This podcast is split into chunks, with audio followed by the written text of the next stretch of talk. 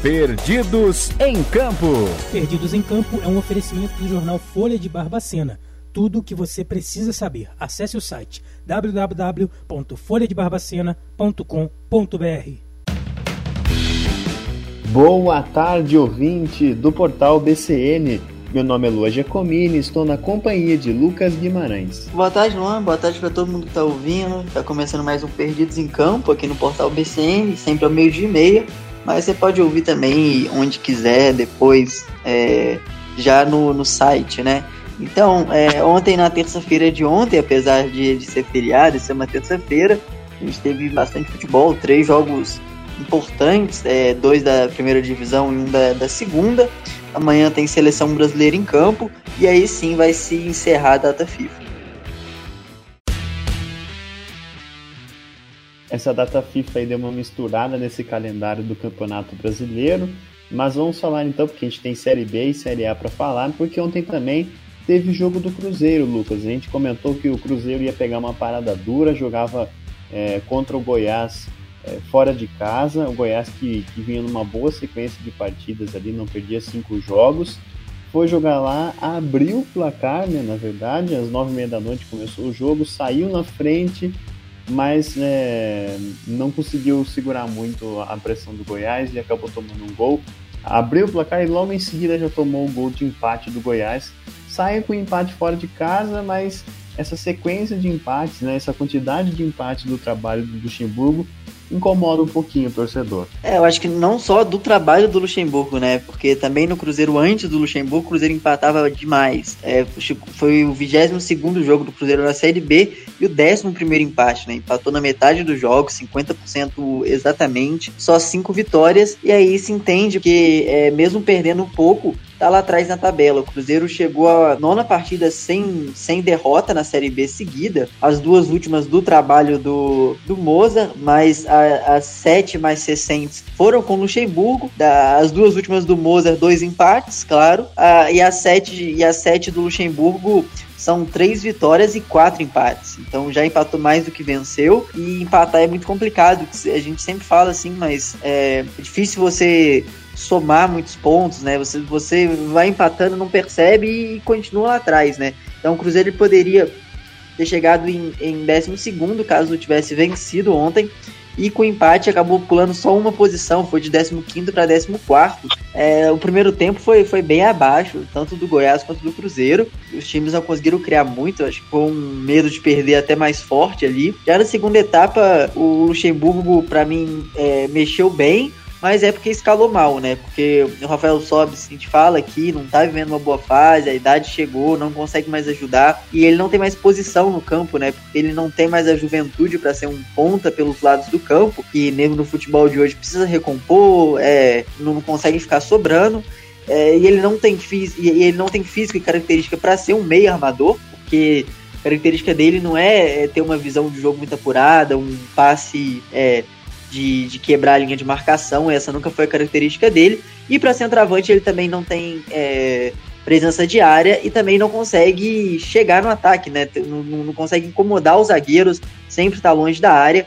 Ele que jogou de atacante ontem como camisa 9, né? É, como falso 9, mas é, ele não consegue chegar, não, não finaliza, não, não chega. É, só teve uma finalização fora no primeiro tempo, mas bem de fora da área, ele, ele, ele não consegue estar presente como camisa 9. E aí no segundo tempo, o Lucha, para mim, demorou a, a, mudar e colocou o Thiago, né? O centroavante da base, que esse, claro, tem, tem problemas ali na, na no, no, fazer das jogadas, o último toque, é, ainda é um menino que tem que ser melhor trabalhado nisso, mas que que com pouco tempo em campo, o Cruzeiro conseguiu abrir o placar numa um contra-ataque que foi, foi perfeito, né? Do Wellington nem acionando o Thiago e o Thiago colocando muita categoria por cima do, do bom goleiro do Goiás, que é o Tadeu, né? Desde, desde 2019 na, na Série A, onde ele estourou ele continua como goleiro do Goiás e, é, e, e, o Thiago consegue esse belo gol no, no, e o Cruzeiro jogando praticamente no contra-ataque, é, o Cruzeiro propondo muito pouco jogo isso, isso é um problema, assim, porque no discurso do Luxemburgo, o Luxemburgo fala que é, o objetivo é a primeira divisão, que, tá, que, que, que vai chegar.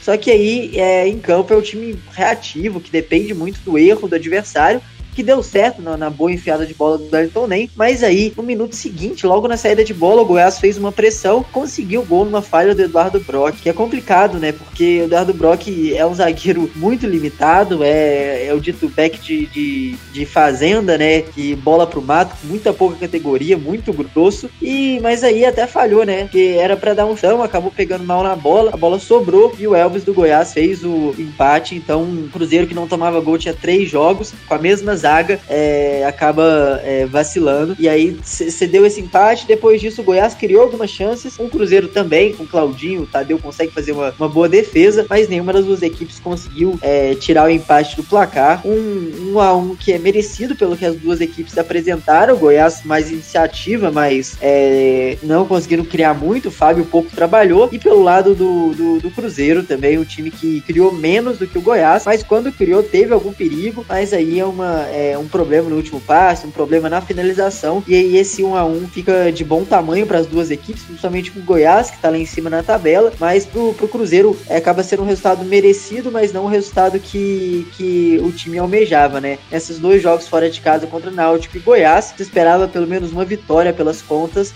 e nenhuma e, e nas duas partidas veio um empate, então uma sequência que o Cruzeiro poderia sair feliz com quatro pontos em seis possíveis, sai apenas com dois. Agora tem duas partidas em casa que agora sim precisa vencer para tentar ainda esboçar, porque não foi uma rodada muito boa para o Cruzeiro não, né? O Coritiba venceu, o Botafogo venceu, o Goiás não perdeu, o Havaí também saiu vitorioso. Então as equipes ali brigando no G4 estão subindo estão é, distanciando um pouco mais a tabela. É, no momento o Cruzeiro fica a 12 pontos do G4 e apenas 3 da zona de rebaixamento, Lucas. Você vinha falando do, é, dessa questão do número de empates. Justamente chama atenção porque as principais as equipes que mais empataram no campeonato justamente estão na parte de baixo da tabela. Assim como o Cruzeiro que tem 11, 11 empates, a, a, o, o, Vitória também tem 11 empates, que é o primeiro da zona de rebaixamento em 17 O Brasil de Pelotas, que tem 10 empates, está em 19 o Londrina, que tem 9, está em 18 Outra equipe que tá, empatou bastante, mas que está fora desse grupo aqui, inclusive está no G4, é o próprio Goiás que empatou com o Cruzeiro nessa rodada, né?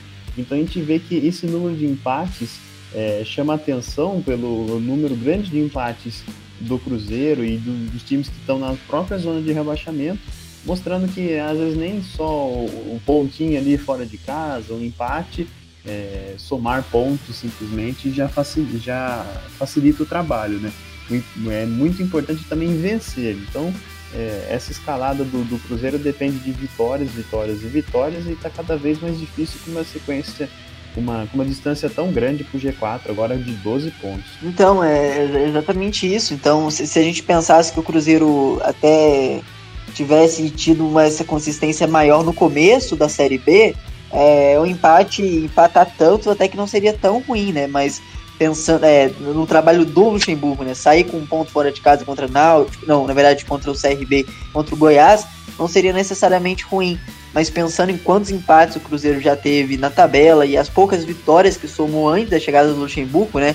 O time só tinha vencido duas vezes antes da chegada do professor, então duas vitórias em quase 15 partidas antes do Luxemburgo, então a gente vê que quase não, em 15 partidas, duas vitórias.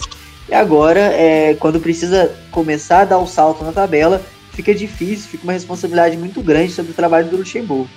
E, e, curioso, Lucas, se a gente for comparar com a tabela da Série A, é diferente, porque os clubes que empataram bastante na Série A estão, a maioria deles, na parte de cima da tabela. O destaque ali para o Bragantino, que está em quarto, com oito empates. É, depois a gente vai descendo um pouquinho ali, tem o Ceará, que a gente sempre brincava que empatava bastante, tem nove empates. É, o Bahia também é um time que empata bastante, esse aqui já está na parte de baixo da tabela, com 10 pontos mas é um pouco diferente na Série A, por exemplo. Os times que estão mantendo uma certa consistência conseguiram é, ficar lá na parte de cima. Mas é claro que não adianta só empatar, tem que conseguir umas vitórias para conseguir é, é, essa escalada na tabela. Bom, Lucas, já que eu falei sobre a Série A, vamos passar então para o Campeonato Brasileiro da Primeira Divisão porque ontem tivemos duas partidas né, de encerramento da rodada. Tivemos Corinthians e Juventude às 9h30 e também às 9h30 Chapecoense e Fluminense. Primeiro vamos de Corinthians e Juventude. A gente destacava aqui, Lucas, a sequência boa das duas equipes, o Corinthians vinha embalado de três vitórias, buscava a quarta, é, que não ia ter a estreia de, de William, mas que ia ter o Roger Guedes, ia ter a estreia de Renato Augusto como titular. Mas é, essa, essa previsão, né, esse cenário otimista para o Corinthians não foi assim durante toda a partida. Por quê? Porque o Juventude entrou bem na partida, fez uma excelente partida ao meu ver, assim, ainda mais considerando que estava jogando contra uma equipe que agora está muito qualificada como a do Corinthians, jogando fora de casa, o Juventude, é, marcava muito, Lucas, uma pressão que eu imaginava que não iria durar pelo menos boa parte do jogo. O, o Juventude começou pressionando muito o Corinthians na saída de bola, o Corinthians ali na altura do meio de campo não conseguia trocar muitos passes não, o Juventude mordia muito, não deixava essa criatividade ali do meio de campo com o Juliano, Renato Augusto funcionar. Corinthians no primeiro tempo muito tenso ali pelo lado esquerdo com o Roger Guedes, o Mosquito não fez uma boa partida ontem, principalmente no primeiro tempo, não apareceu muito, no segundo tempo quando ele era acionado também não funcionava muito bem. Aí, o, o, o, numa jogada trabalhada, o Juventude, além de pressionar a bola, estava tocando muito bem, né? O meio de campo muito bom do, do Juventude na partida de ontem, com o Wagner, né? aquele que já passou pelo Fluminense, foi campeão, foi campeão brasileiro é, na década passada, né? Considerando ali 2010 frente como outra década já. O Dauan também ali no meio de campo. Então o, o, o, o Juventude roubava a bola, pressionava, trabalhava a bola no meio de campo e assim fez um gol com o Ricardo Bueno aos 30 minutos do primeiro tempo, uma jogada bem trabalhada pela direita, cruzamento na área, ele apareceu ali para cabecear entre os dois zagueiros, abriu o placar para o Juventude e esse placar se persistiu até boa parte do segundo tempo, né? Se manteve, o, o Juventude conseguiu ir para o vestiário com essa vantagem, começou o segundo tempo jogando da mesma maneira que vinha jogando no primeiro tempo, pressionando muito o Corinthians, é claro que agora aguardando mais para poder roubar e, e sair no contra-ataque, trabalhar uma jogada ali. Mas quando o, o, o Juventude é, roubava a bola, Lucas, o que me chamou a atenção foi esse, essa tranquilidade com a bola no pé. É, esse meio de campo estava muito bem armado, estava funcionando muito bem, principalmente quando tinha o Wagner ainda em campo. Depois ele saiu, caiu um pouquinho o futebol do Juventude. Mas foi interessante, né? Essa estratégia que o Juventude usou para segurar a vitória ali, pelo menos até os 40 do segundo tempo, quando brilhou a estrela do Roger Guedes. É, é um Juventude interessante, né? O Juventude, como você bem falou do meio de campo, é, além do Wagner, esse Fluminense, esse Cruzeiro, que é agora um veterano que não aguenta os 90 minutos, né? Isso, isso ele mostrou ontem, fez um primeiro tempo muito bom, mas no segundo tempo já pediu para sair, saiu no começo do segundo tempo. Mas além dele tem o Guilherme Castilho, que é um que é, subiu com o Juventude na temporada passada, assim como o Wagner, que é um é, é um segundo ou terceiro volante, a gente pode dizer assim, que ele é ele tá emprestado pelo Galo, né? Ele é jogador do Atlético Mineiro, mas e fez uma ótima partida ontem também. Uh, no ataque, o Ricardo Bueno esse sabe fazer gol, né? O Juventude conseguiu achar um bom nome depois da saída do, do Matheus Peixoto. E aí sai o gol depois de um cruzamento do Paulo Henrique. O Paulo Henrique que caiu, caiu para a Série C com o, Paraná, com o Paraná na temporada passada. Não foi uma boa temporada para o Paraná, mas ele conseguiu se destacar bem no Campeonato Brasileiro da Série B do ano passado. Tanto que conseguiu sua vaga no, no numa equipe de Série A esse ano, então vem jogando muito bem, né? Já tinha feito boas partidas, tinha jogado muito bem contra a Chapecoense e agora contra o Corinthians mais uma vez é, joga muito bem. E, e, pelo lado do Corinthians é, ainda tem muitas falhas, né? A gente talvez um dos culpados dessa, dessa vitória não ter vindo para o Corinthians foi fazer tantas mudanças de uma vez, né? Tanto o Renato Augusto como titular, como, como, quanto o Roger Guedes. Renato Augusto, a gente sabe dos problemas físicos dele, é, ainda não está 100%, tanto que ele pediu para sair ontem também, quando o Corinthians procurava o resultado, porque ele não estava inteiro na partida. Então, ele que foi o primeiro jogo, como você disse, depois de, de voltar é, ao Corinthians. E o Roger Guedes, que não jogava desde o ano passado, esse ainda assim conseguiu contribuir porque é, a gente falou no programa de hoje da, da qualidade dele, E, e ele já estava sendo um bom jogador ontem, já estava conseguindo render para o Corinthians. É, os, os, lances de maior perigo estavam passando por ele. E o lance do gol aí sim foi um lance que ele mesmo achou, né? Uma, uma bola que a defesa do Juventude acaba não pulando na, na, na, na barreira da falta, ser uma falta lateral. Mas o Roger Guedes é, pegou uma porrada que é, foi, foi em direção ao gol. Se caso tivessem pulado, eu acho que teriam alcançado a bola. Mas como não pularam, a bola passou e o Roger Guedes e, e, e só foi morrer ali depois de bater na trave, né? Um belo gol do camisa 123 do Corinthians. É, o Corinthians ainda vai, vai evoluir bastante, assim, principalmente na figura do Renato Augusto, que para mim é um jogador de muita qualidade, mas que fisicamente ainda está muito abaixo. O Juliano não fez uma boa partida ontem, o Mosquito também não. Então, com as entradas, principalmente do Ilha, e com é, a melhor forma física e o ritmo de partida que o Renato Augusto tende a, a, ganhar aos poucos, aí sim eu acho que o Corinthians consegue subir de rendimento, né? Ele que vinha sendo uma equipe muito forte na, na, na, nas últimas rodadas, mas que passava também por um Rony, por um é, por um Rony e por um Adson, que estavam muito bem, né? Os dois garotos, mas com a saída deles do time para a chegada de Renato Augusto e Roger Guedes, fica, fica difícil, né? É, não dá para manter os garotos se chega um, um, Renato Augusto, um ídolo do clube, um jogador de muita qualidade, e o Roger Guedes também, um jogador que vem para ganhar mais de um milhão por mês, também muito bom jogador. Então, naturalmente, eles iam perder a vaga. E agora, tanto Renato Augusto quanto Roger Guedes têm que tentar contribuir com o que os dois garotos estavam contribuindo para a equipe, né? Que é também ali uma. uma é, defensivamente, no momento defensivo, contribuir com muita intensidade e também é, no ataque, assim. Então, vai demorar um pouco, mas ainda assim é um Corinthians que pelo menos tem uma estreia muito boa do Roger Guedes, que é uma notícia, acho que bem satisfatória. Lucas, é, eu estava pesquisando aqui, agora que o Roger Guedes foi anunciado, já estreou pelo Corinthians com a camisa 123, e pesquisando por outros casos de jogadores que usaram uma numeração com, com três dígitos, digamos assim, né? É, e aí eu achei, olha que curioso, em 2006, o Luizão, lembra dele, aquele centroavante de seleção, Corinthians, né, rodou bastante pelo Brasil? Lembro, lembro sim, lembro sim. Foi artilheiro de Libertadores, né? Isso. Ele jogou pelo Flamengo no ano de 2006, né? Ele foi anunciado é, e, vestiu o número 111, que na época era a idade do, do Flamengo, né? E ainda tinha até previsão de que na próxima temporada, em 2007, ele vestisse a camisa 112. E, bem curioso isso, né? Eu, eu não lembrava de outro jogador com, com a camisa com três dígitos. Não sei se você lembra de algum também. Não, não lembrava, não lembrava. É, por algum tempo eu achava que era até proibido, né? Mas uh, tanto que eu só lembro de jogadores comemorando 100 jogos, 200 jogos, aí jogando uma partida só com três dígitos. Eu pessoalmente não, não acho muito bonito. Parece mais que o Roger Guedes está concorrendo ao Senado do que sendo um atacante do Corinthians. Muito boa essa.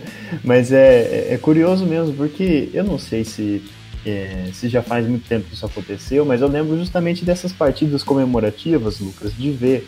Ah, o jogador é, entrava em campo com a camisa, sei lá, 300, de 300 jogos pelo seu clube. Mas eu lembro que na, durante a partida ele usava um número de, de dois dígitos, né? De, de 0 a 99, digamos assim. Então é curioso mesmo esse, esse caso de um jogador que usa né, os três dígitos e ainda mais um, dois, três, que é muito mais fácil de decorar, né?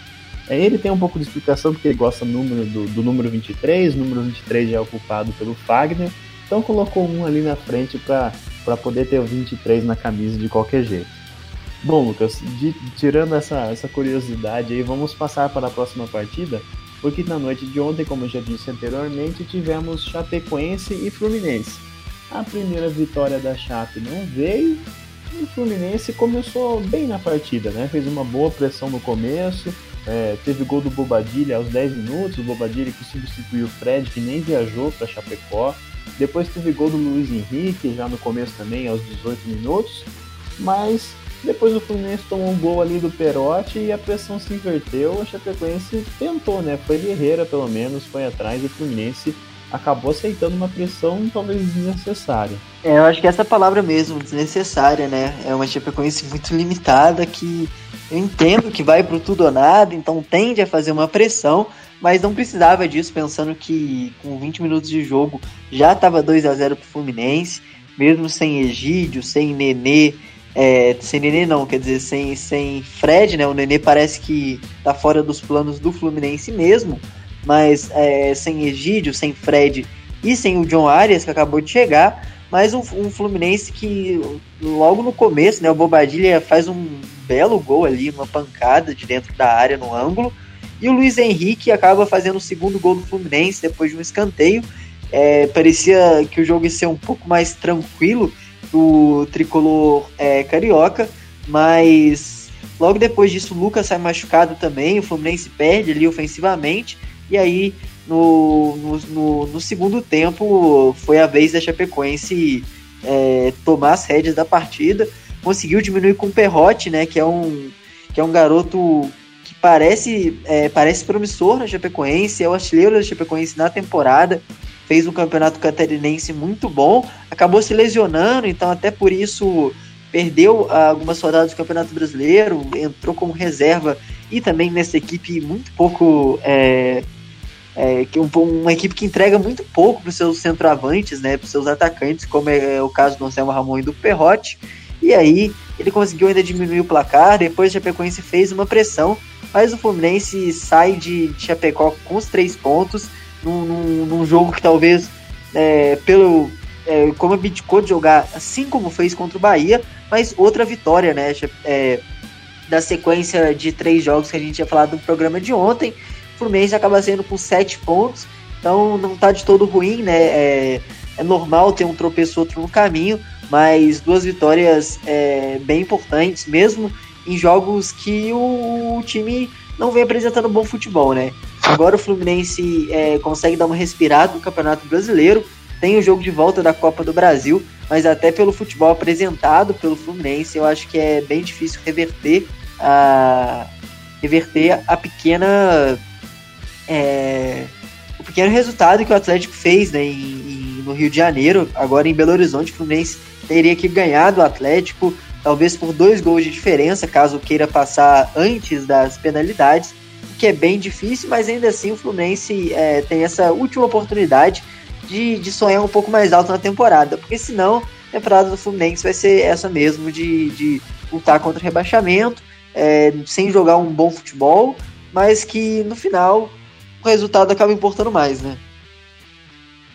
Lucas, e aí eu já, já até faço uma pergunta em relação a isso, ao, ao prosseguimento da, da temporada.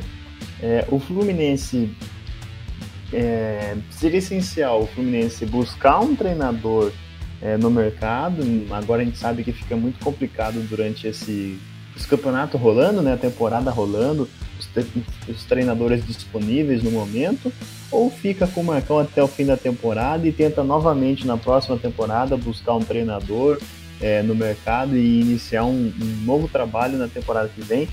É, ou, ou, espera o Fluminense é, se decepcionar nessa temporada ou já vai correr atrás de um treinador, porque já faz um tempo que o Roger Machado saiu, o Marcão vem nessa sequência de jogos aí de uma certa instabilidade. É, o que você acha que seria o, o, o ideal para o Fluminense? Ah, ainda não passou do. É, né, acabou o primeiro turno agora para o Fluminense, né? Então eu acho que tem como pensar um pouco mais alto, sim. Eu não acho que seria, seria uma boa deixar o Marcão até o, o o meio, ou na, até o final da temporada, na verdade. Eu acho que seria melhor trocar agora no meio. É, mas aí o Fluminense teria que, para mim, fazer uma, uma, é, uma consulta pensando no futuro. Então, propondo um contrato pelo menos até o final de 2022 para um treinador que pode ser o Rogério Ceni, pode ser o Guto Ferreira. É, eu prefiro o nome do Rogério Ceni, pode ser o um nome é, estrangeiro também. Mas, por exemplo, propor um contrato para o Rogério Ceni pra, até o final de 2022 e dando carta branca para ele nessa temporada. Falando que, olha, a gente só, só quer escapar do rebaixamento, o que é o mínimo que, é, que, que tem que acontecer com o elenco do Fluminense, então eu acho que é bem possível. Mas aí o treinador já vai conhecendo o elenco, é, já vai olhando para as peças que tem E aí, planejando a temporada que vem, é, pensando um voo um pouco mais alto, que viu que é possível, né? O Fluminense fez um primeiro semestre muito bom, mas caiu bastante rendimento. Eu acho que isso tem a ver também com a idade de alguns dos seus jogadores, né? O Fred, o Egídio e o Nenê dificilmente iam manter, por exemplo, aquela, aquela atuação incrível que os três fizeram contra o, contra o River Plate no Monumental de Núñez. Então era bem difícil imaginar que isso é, ia continuar dessa temporada inteira. E os três caíram bastante rendimento, tanto que nenhum dos três jogou ontem, mas na, na sequência recente o Nenê já saiu de. É, já saiu dos planos. O Fred não vem conseguindo fazer gol com bola rolando, né? Já tem muito tempo que não faz, só gol de penalidade. E o Egídio bem criticado na, na lateral esquerda. Bom, Lucas, é, é uma questão aí para o Fluminense é, ver se, se vale a pena esperar o, o, fim da temporada ou já trazer um treinador é, já com essa temporada em andamento para focar justamente em encerramento bom dessa temporada, né, sem, sem sustos e, e começar bem a temporada de 2022. Bom, a gente vai encerrando o programa de hoje, Lucas. Amanhã, quinta-feira, teremos Brasil e Peru às nove e meia da noite, mas a gente fala um pouco melhor no programa justamente de amanhã, né, para antecipar melhor o que vai acontecer, o que vem vindo pelo final de semana no futebol. Então espero você amanhã comigo ao meio-dia e meia. Valeu, Luan. Uma boa tarde para você. Amanhã a gente volta aqui. Uma boa tarde para você que está nos ouvindo pelo portal BCN ao meio-dia e meia, começando sempre de segunda a sexta-feira, ou também depois quando o programa estiver disponível online para você assistir em qualquer horário, em qualquer lugar. Até amanhã.